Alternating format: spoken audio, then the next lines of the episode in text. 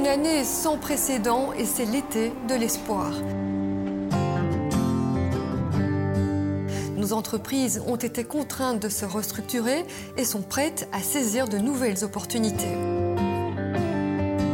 Laissez-vous inspirer tout au long de l'été par des intervenants issus du monde des affaires, de l'entrepreneuriat et de l'économie.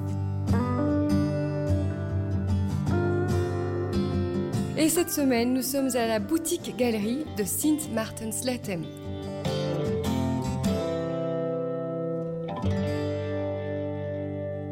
Bonjour, bienvenue dans Trends Summer Talk. Pour ce nouveau numéro, eh bien, nous avons cette fois le plaisir d'accueillir un spécialiste de l'immobilier.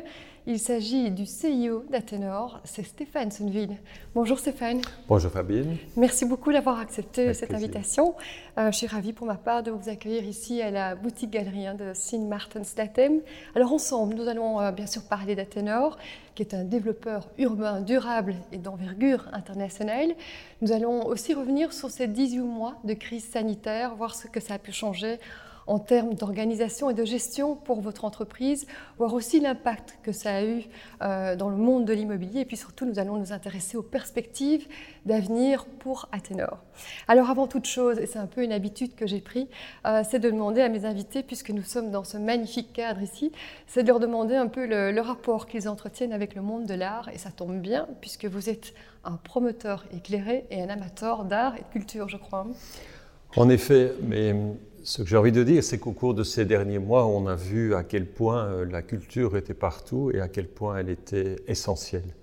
Alors euh, ça, c'est le, plus important, le plus frappant, et je crois qu'il ne faudra pas l'oublier comme première leçon de ces 18 mois, à quel point euh, la culture peut unir aussi tous les gens, et en étant acteur de la ville, effectivement, on a vu à quel point euh, la culture pouvait alimenter la ville et à quel point la ville pouvait aussi alimenter euh, la culture. Alors personnellement, effectivement, j'aime beaucoup l'art contemporain et je dois dire que tout ce que je vois ici autour de nous, je le trouve vraiment euh, formidable et enthousiasmant puis j'aime bien aussi la musique. Et puis je, pense que euh, l'art culinaire participe aussi de la culture et effectivement je suis très sensible à, cette euh, dimension culturelle également. Euh, comme acteur maintenant plus professionnel, effectivement c'est un point essentiel de pouvoir insuffler de la culture. Je reviens d'un voyage en Grèce et on voit effectivement combien l'immobilier du temps d'alors a pu influencer euh, la culture, combien des courants architecturaux ont marqué et ont fait partie intégrante de la culture. Alors, euh, j'aimerais un instant revenir sur les origines d'Athénor qui euh, remontent à une holding née au Congo sous le nom de Cominière. Euh, la, promotion immobilière a été introduite dans ces secteurs d'activité au début des années 90 et ce n'est qu'en 2005 que toutes les activités extérieures à l'immobilier ont été cédées. Alors, qu'est-ce qui vous a vous motivé de recentrer les activités de l'entreprise sur l'immobilier pour faire d'Athénor vraiment un promoteur? Immobilier à part entière mais effectivement, je, suis entré dans, ce groupe, euh, on va appeler colonial, comme vous le dites très justement, qui, faisait un peu tout et, n'importe quoi parfois. Euh, et ces activités immobilières sont nées au départ du siège social qui existait euh, dans le quartier Léopold. Donc c'était plutôt un, début d'activité opportuniste et, dû à l'évolution du quartier, et notamment de la présence de l'Europe à Bruxelles. Alors, d'un premier succès, on, est tenté de, recommencer euh, l'activité et après 3-4 projets, euh, se posait la question, donc début des années 2000, de, savoir si on allait continuer les activités immobilières à côté de toutes les autres activités que je vais appeler private equity. Et euh, au début des années 2000, les activités immobilières ont connu un grand succès. Et par contre, les activités de private equity ont connu de, gros échecs. Alors effectivement, en bonne entente avec le conseil d'administration, j'ai proposé de prendre la direction du groupe et de recentrer toutes les activités sur l'immobilier. C'est donc un, choix sur base de, compétences internes dans l'entreprise et de, succès ou d'échecs économiques. L'une des particularités d'Athénor, c'est son intérêt, vous l'avez dit, pour les villes, pour les milieux urbains et non la périphérie. L'une des missions, et vous l'avez souvent évoqué, vous l'avez encore déjà évoqué euh, il y a quelques instants, euh, c'est donc euh, de transformer les quartiers, de transformer les immeubles, de redonner vie à ces quartiers et ces immeubles que ce soit en matière euh, environnementale, technique, technologique, donc il y a des normes aussi à respecter, et aussi en fonction de nouvelles euh, tendances que vous identifiez avec votre task force. Et ici, je fais référence à votre laboratoire Archilab, dont j'aimerais que, que vous nous parliez. Est-ce que vous pouvez nous faire un rapide tour d'horizon de l'ADN d'Athénor et nous parler de ses valeurs? Alors absolument, et euh, notre Archilab, comme on l'appelle, euh, qui est un laboratoire d'études des tendances, euh, qui regroupe les 10 ou 15 top exécutifs du groupe, s'axe sur trois, trois, trois, valeurs, les valeurs architecturales, les valeurs techniques technologiques et les valeurs sociétales. Effectivement, le cycle de production d'un promoteur immobilier prend quelques années, le temps d'acquérir, de développer, de construire. C'est un cycle de 3 à 4 ans. Donc, quand on a l'intuition d'un projet, il n'arrivera sur le marché que 3-4 ans plus tard. Il est dès lors important de bien comprendre où va le monde, où va la ville, où vont les habitants, où vont les besoins. Et euh, dans cet archilab, nous avons donc les top exécutifs du groupe, mais nous recevons euh, des architectes internationaux, parce que dans l'architecture, il y a vraiment aussi des tendances qu'il faut pouvoir déceler. Tout l'aspect technologique, évidemment, les PropTech sont en, pleine révolution, donc nous, nous écoutons euh, soit des, des, startups, soit des, euh, des, gestionnaires de fonds de PropTech qui viennent nous expliquer les différentes évolutions, mais aussi nous recevons des représentants de groupes industriels pour le verre, pour l'énergie, et nous recevons également des étudiants, des professeurs d'université ou certains groupes qui, qui donnent des services pour toutes les évolutions sociétales. On a parlé du coworking, on peut parler du co-living, pour ne citer que quelques tendances. Le téléworking aujourd'hui est effectivement au centre des débats, des réflexions, et c'est là, dans l'Archilab, que chez Athénor, nous avons décidé d'y réfléchir, d'étudier. Alors, ce think tank est aussi un do tank, c'est-à-dire que ce n'est pas juste un endroit où on discute, où on reçoit, on échange des idées, mais à la fin, il y a des conclusions, et les conclusions, elles sont appliquées dans nos projets. C'est ainsi que nous avons une manière très dynamique qu'à chaque nouveau projet qui entre dans notre portefeuille, il sera porteur de quelque chose de nouveau, alors que ce soit une technique euh, d'économie d'énergie, que ce soit une, tendance euh, de rénovation totale, que ce soit l'organisation d'un rez-de-chaussée, d'un coworking. Donc il y a vraiment beaucoup de choses à faire. C'est ce qui donne d'ailleurs le côté enthousiasmant du métier. Alors, vous avez évoqué tel travail, on va en reparler. Euh, j'aimerais juste mentionner le fait que vous êtes à l'international, vous êtes présent dans une dizaine de pays, euh, et les promoteurs immobiliers qui sont dans une dizaine de pays ne sont pas légion. Alors, qu'est-ce qui vous a motivé à vous développer à l'international? Alors, c'est une, toute euh, une histoire. Alors, effectivement, on est présent dans 10 pays, mais présent activement, ça veut dire qu'on a des équipes dans chaque pays et de fait, je ne connais pas de concurrents qui ont cette euh, dimension internationale à ce point. Tout d'abord, on avait un vrai, on a toujours un vrai savoir-faire sur Bruxelles. J'aime bien dire qu'on est né professionnellement à Bruxelles. Ça, c'est important. Donc, il y a vraiment, pour moi, il y aura toujours une, une reconnaissance mais on se rend compte que Bruxelles euh, est, petite finalement. Très vite, on se rend compte de cela quand on a une équipe euh, grandissante et compétente. Et puis Bruxelles souffre d'une lenteur administrative vraiment euh, très importante. Et donc, ce qui fait que le capital tourne moins vite, donc qui ampute la rentabilité du groupe. Et donc on avait des premières expériences, comme d'ailleurs tous les promoteurs belges à Luxembourg, très dynamiques. On en a eu d'autres au niveau de la Hongrie et de la Roumanie dans les années 2008-2009. Et sur base de ces expériences, on a euh, compris qu'on avait une capacité à développer des activités dans d'autres pays, dans d'autres villes. Nous avons choisi ces villes et ces pays. Euh, alors les pays d'abord pour le potentiel économique euh, qu'ils pouvaient représenter et les villes pour, la, pour le, le, fait que notre groupe, notre approche pouvait y contribuer, pouvait apporter quelque chose, que la valeur ajoutée puisse trouver place. Et euh, ainsi, nous avons sélectionné plusieurs villes et on en est aujourd'hui à une dizaine de pays. Alors, ça nous apporte aujourd'hui une diversification euh, qui est source, quand on parle d'une période Covid, cette source de résilience, parce que tous les pays n'ont pas réagi de la même manière. Et quand on parle de relance économique, c'est source d'opportunité, parce que tous les pays ne, ne redémarrent pas de la même manière. Et donc, cette diversification internationale est pour nous vraiment un, pas euh, pour lequel nous nous félicitons. D'accord, donc elle vous permet d'étendre le territoire, elle vous permet de diversifier les risques. Euh, vous avez évoqué qu'il y avait parfois des lenteurs administratives, donc aussi peut-être euh, de réduire la durée de l'obtention des permis, réduire la durée des projets, et sans doute également aussi de pouvoir bénéficier d'environnements socio-économiques qui sont, qui sont favorables. Euh, alors j'aimerais maintenant m'intéresser à la stratégie de votre entreprise, à l'impact de cette crise sanitaire sur euh, le monde de l'immobilier, sur les évolutions futures, même si cette crise sanitaire n'a pas tellement affecté en fait l'intérêt des Belges pour la brique.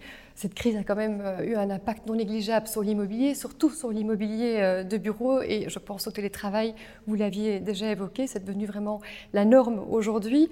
Euh, il y a aussi des nouveaux outils de communication, autant d'éléments qui sont de nature à redéfinir les exigences des locataires, des locataires qui vont se mettre à chercher d'autres appartements, ou plutôt pas des appartements, mais des, des bureaux qui seront peut-être plus petits, donc moins de surface et, qui seront mieux adaptés à leurs besoins. Alors, quelles sont les conséquences de ces changements? Pour Athénor oui, alors euh, ce que je veux dire, et je, le dirai chaque fois quand on me posera la question euh, sur le Covid, cette, cette crise a été extrêmement traumatisante parce que soudaine, parce que inimaginable. Il se fait qu'on vit dans un monde où se passent maintenant des choses inimaginables.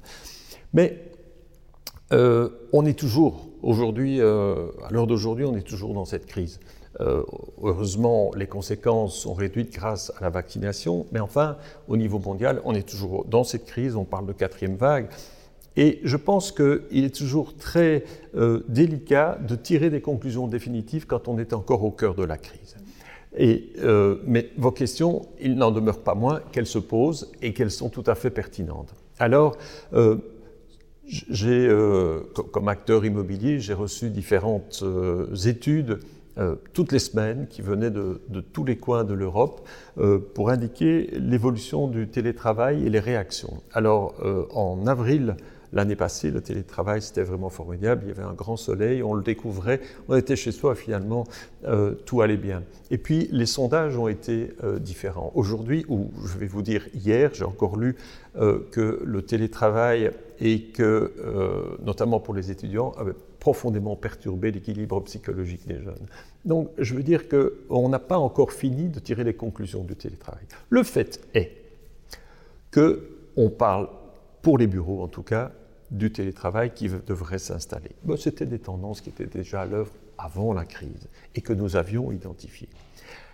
Ce qu'on peut imaginer comme conséquence, c'est qu'il y ait moins de bureaux. Ça, on peut s'y attendre. Mais pour le promoteur que nous sommes, ce n'est pas un vrai problème parce que notre métier est de reprendre des immeubles obsolètes et de les remettre sur le marché plutôt un problème pour les gestionnaires de portefeuille, l'obsolescence des immeubles. Pour nous, c'est une opportunité. Alors, moins de bureaux, ok, euh, mais des bureaux différents. Et avant la crise Covid et après la crise Covid, il y a toujours la crise climatique. Et celle-là, elle est vraiment fondamentale. Nous pensons chez Athénor que la crise Covid, va, on va vivre avec, on va s'adapter. La crise climatique, il ne s'agit pas de vivre avec. Il s'agit de changer profondément nos comportements. Et qui dit changer les comportements, dit adapter, en ce qui me concerne en tout cas, le tissu urbain. Donc les immeubles ne seront plus les mêmes, ne seront plus mis au même endroit que par le passé, à la fois pour le logement que pour les bureaux. On sait très bien que maintenant, à côté d'un immeuble de logement, il faudra un parc. Mais ça fait 12 ans qu'on construit le long des voies d'eau. Tous nos projets euh, résidentiels ont été faits le long des voies d'eau. Ce que vous nous dites alors, c'est que cette, euh, ce télétravail, finalement, vous l'aviez anticipé. Euh, Assurément. et donc, les projets qui sont en cours de développement aujourd'hui, vous, vous, avez pu les adapter. vous pouvez répondre à ces besoins qui, finalement, sont de plus en plus précis? Alors oui, il est clair que de trouver un grand occupant qui va prendre 30, 40 000 mètres carrés, ça pouvait exister encore il y a 15 ou 20 ans.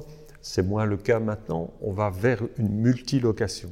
Dans le cadre de cette multilocation, on rencontre les besoins d'échange des travailleurs qui viennent. Euh, donc l'aménagement des rez-de-chaussée avec toute une kyrielle de services, ça c'est vraiment une tendance importante. Alors peut parler de coworking, mais il faut aller plus loin que le coworking. Le rez-de-chaussée est devenu fondamental dans un projet pour un promoteur. Euh, il y a 15 ou 20 ans, c'était vraiment l'endroit qu'il fallait bien construire, le rez-de-chaussée, mais on ne savait pas ce qu'on allait en faire. Aujourd'hui, il est fondamental pour le promoteur, car c'est lui qui va pouvoir attirer des locataires dans les étages supérieurs. Mais il est aussi fondamental pour la ville, parce que la ville, elle a besoin d'activité, elle a besoin de diversité, de mixité, et c'est justement au niveau de euh, du passant au niveau de l'habitant qu'il faut organiser cette activité. Donc les rez-de-chaussée sont devenus euh, essentiel à la fois pour le promoteur, mais aussi un élément extraordinaire pour la ville, pour dynamiser la ville. Et c'est juste là où Athénor se positionne, la rencontre de notre métier avec l'évolution de la ville.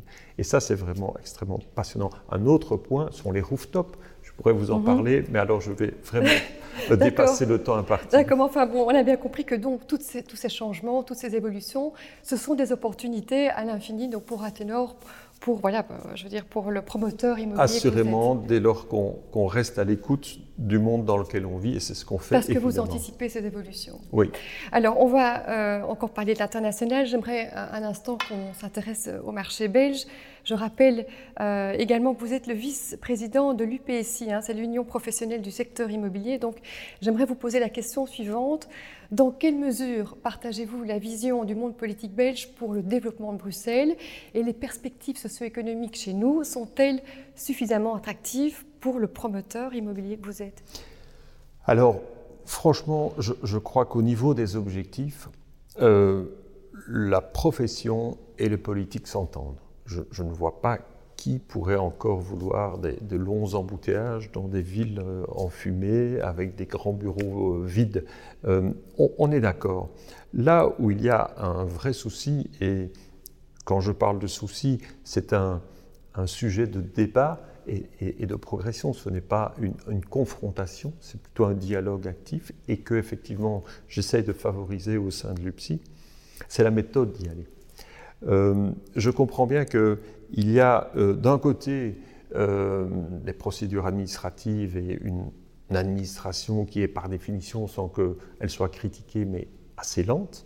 Il y a des échéances électorales qui sont par définition relativement courtes. Et puis il y a notre métier qui demande quand même une certaine vision. Donc quand on achète un terrain, on le sait qu'il sera développé dans trois ou quatre ans, ça ne va pas changer les règles en cours même si euh, il y a des événements qui, nécessitent certains ajustements. Et donc, sur les objectifs, je crois qu'il n'y a aucun débat. On voit euh, qu'il y a des réflexions qui sont faites et que l'UPSI est sollicité à plusieurs reprises pour des questions euh, de relance économique, même à très court terme pour des questions de, trouver des logements pour les, sinistrés des inondations. Donc il y a vraiment un dialogue, il y a vraiment un partage de, de réflexions. Mais la méthode d'y aller pour, atteindre ces objectifs pose vraiment euh, un problème. Nous avons, nous, une approche euh, de professionnels euh, à long terme et assez rationnelle. Et effectivement, on doit pouvoir s'accommoder des, ups and downs générés par l'administration et le politique. C'est parfois assez compliqué. D'accord. Pas, insoluble, D'accord. Et, en termes d'attractivité, alors, euh, le quartier européen, par exemple, ça reste un moteur fondamental, ça, pour, euh, pour Bruxelles? Je crois que c'est pour le pays que la présence de, l'Europe. euh, je ne pense pas qu'on trouvera euh, en tête à tête un politicien belge qui va dire le contraire. Évidemment que la présence européenne en Belgique est un moteur pour le pays, et, et ça c'est incontournable. Maintenant, il faut aménager la présence de l'Europe à Bruxelles, spécialement dans un quartier ou dans plusieurs quartiers. Je sais qu'il y a des, discussions régulières entre le gouvernement bruxellois et les responsables euh, de l'Union européenne pour justement euh, trouver la meilleure manière d'insérer euh, l'Europe dans Bruxelles. Ce qui ressort vraiment de, l'expérience que j'ai, puisqu'on a fait plusieurs projets dans le quartier européen, c'est que l'Europe n'est pas la, bien-aimée. Je travaille aussi à Luxembourg je vois ce qui se fait à Strasbourg. Voilà Luxembourg et Strasbourg, deux villes qui ont décidé euh, d'accepter, d'intégrer et, de favoriser la présence européenne. C'est plus compliqué à Bruxelles où il y a plutôt euh, des, frictions que les politiques locaux doivent gérer. Alors justement, on, en vient à, l'international parce que vous nous parliez du, Luxembourg où vous êtes, euh, vous êtes présent. On ne va pas revenir sur toutes les raisons qui ont fait que vous avez choisi de vous développer à l'international. On sait que ça représente pas mal d'avantages. On sait quand même que ça représente un risque d'aller s'implanter sur un marché comme ça à l'étranger. Il y a pas mal de promoteurs immobiliers qui s'y sont essayés et leurs efforts n'ont pas toujours été couronnés de succès parce qu'ils ne connaissaient pas l'environnement. Comment est-ce que vous appréhendez ces difficultés? Et puis, vous le disiez tout à l'heure, euh, voilà, chaque pays a ses, potentiels, euh, ses avantages, ses atouts. Euh, comment est-ce que vous appréhendez tout cela? Mais c'est une vraie question et je vous remercie vraiment de la poser. de fait, entrer dans un nouveau territoire, c'est un risque. Alors il faut pouvoir bien connaître ce risque avant de le prendre. Et quand on a identifié les risques, euh, savoir comment on va les gérer. Alors, on peut les gérer de différentes manières, soit par un partenariat. On s'allie à un partenaire qui a déjà la connaissance euh, du territoire, soit on fait un projet plus petit, c'est ce que nous avons fait à Düsseldorf. Bon, ben, on prend des risques, mais un projet plus petit, bah, on se dit si c'est pas top top, ça ne va pas handicaper tout le groupe. Euh, soit on y va avec des acteurs, comme on a fait à Lisbonne, qui connaissaient déjà euh, la ville et qui pouvaient attirer notre attention. Donc là, on a travaillé avec un architecte belge, mais qui connaissait déjà très bien la ville de Lisbonne. Donc on a vraiment euh, différents cas de figure. Un autre cas de figure, c'est qu'on a d'abord acheté un immeuble loué. Donc on a des revenus, et puis, pendant le temps qu'on a des revenus, on constitue notre équipe et après, on, gère la situation. Donc le, premier, euh, la première étape est de bien identifier les risques et de savoir comment on va les gérer. Mais la deuxième étape pour nous, et c'est ce qu'on a fait, c'est évidemment d'avoir des équipes locales. Et les équipes locales sont vraiment des, gens du, pays qui ont une expérience dans le métier. Et donc après, c'est une question de relations humaines, de confiance, de, construire la confiance et de faire confiance à nos équipes locales euh, tout en leur apportant du support. Et c'est comme ça qu'on a effectivement maintenant une croissance, et je suis assez optimiste pour la suite, parce qu'il y a cette dynamique locale que nous avons créée année après année avec des équipes locales très compétentes et, qui, euh, ramènent les projets euh, pertinents vers Athénor. D'accord. Alors, ce qui nous amène maintenant à parler de la performance financière d'Athénor. Il ne nous reste pas beaucoup de temps, mais on va bien aborder ce sujet. Euh, comment se porte Athénor après ces 18 mois de, crise financière? Je rappelle que votre entreprise est cotée sur Euronext Bruxelles avec une capitalisation boursière d'un peu plus de 400 millions d'euros. Alors, comment ça, se passe chez Athénor en ce moment? Eh bien, nous publierons nos, résultats euh, début septembre, nos résultats semestriels et sans euh, trahir l'information que j'ai déjà communiquée aux résultats trimestriels, on, s'avance vers des résultats euh, en forte hausse euh, et cette hausse sera confirmée pour l'année en cours. Donc l'année 2021 aura été, je pense, je peux déjà le dire maintenant, très positive,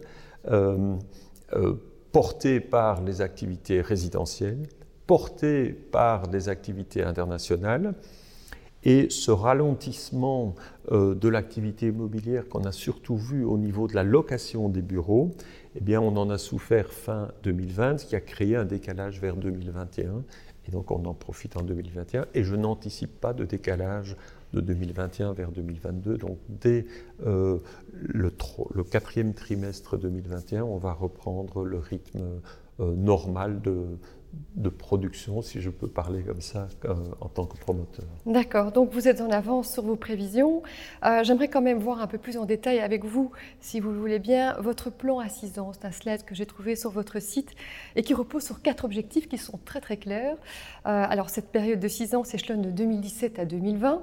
Alors la première, c'est d'augmenter la taille de votre portefeuille de 600 000 à 900 000 m2, de réduire la durée moyenne de vos projets de 6 à 4 ans et demi, de doubler euh, les surfaces commercialisées de 100 000 à 200 000 mètres carrés et enfin de maintenir, voire augmenter votre marge brute qui est de 400 euros le mètre carré. Alors étant donné cette situation qui quand même euh, passe en conséquence, donc vous êtes sûr de pouvoir maintenir et atteindre vos objectifs Alors, puisque vous avez déjà de, de belles avances. Tout à fait. C'était des objectifs très ambitieux qu'on s'était donnés en 2017 et effectivement le Covid a ralenti en 2020, mais je peux confirmer qu'en 2021, on va atteindre les objectifs. Alors, euh, tant et si bien qu'on imagine une deuxième phase maintenant du plan de croissance. Alors, pour revenir sur les chiffres que vous donnez, au niveau de la croissance du portefeuille, on a plus que performé, puisque au lieu de 900 000, on est vraiment maintenant à 1,3 million, euh, en dépit des, des ventes et des acquisitions. Alors, sur euh, la durée moyenne, alors là, effectivement, la durée moyenne, elle, euh, ce ne sera que dans 3 ou 4 ans qu'on verra qu'elle a diminué, puisque par définition, on a un cycle de production assez long. Donc, elle est en train de, de se réduire. Euh, la, la, rentabilité euh, par mètre carré, c'est plutôt un minimum que j'avais donné, et donc on est toujours largement au-dessus du minimum.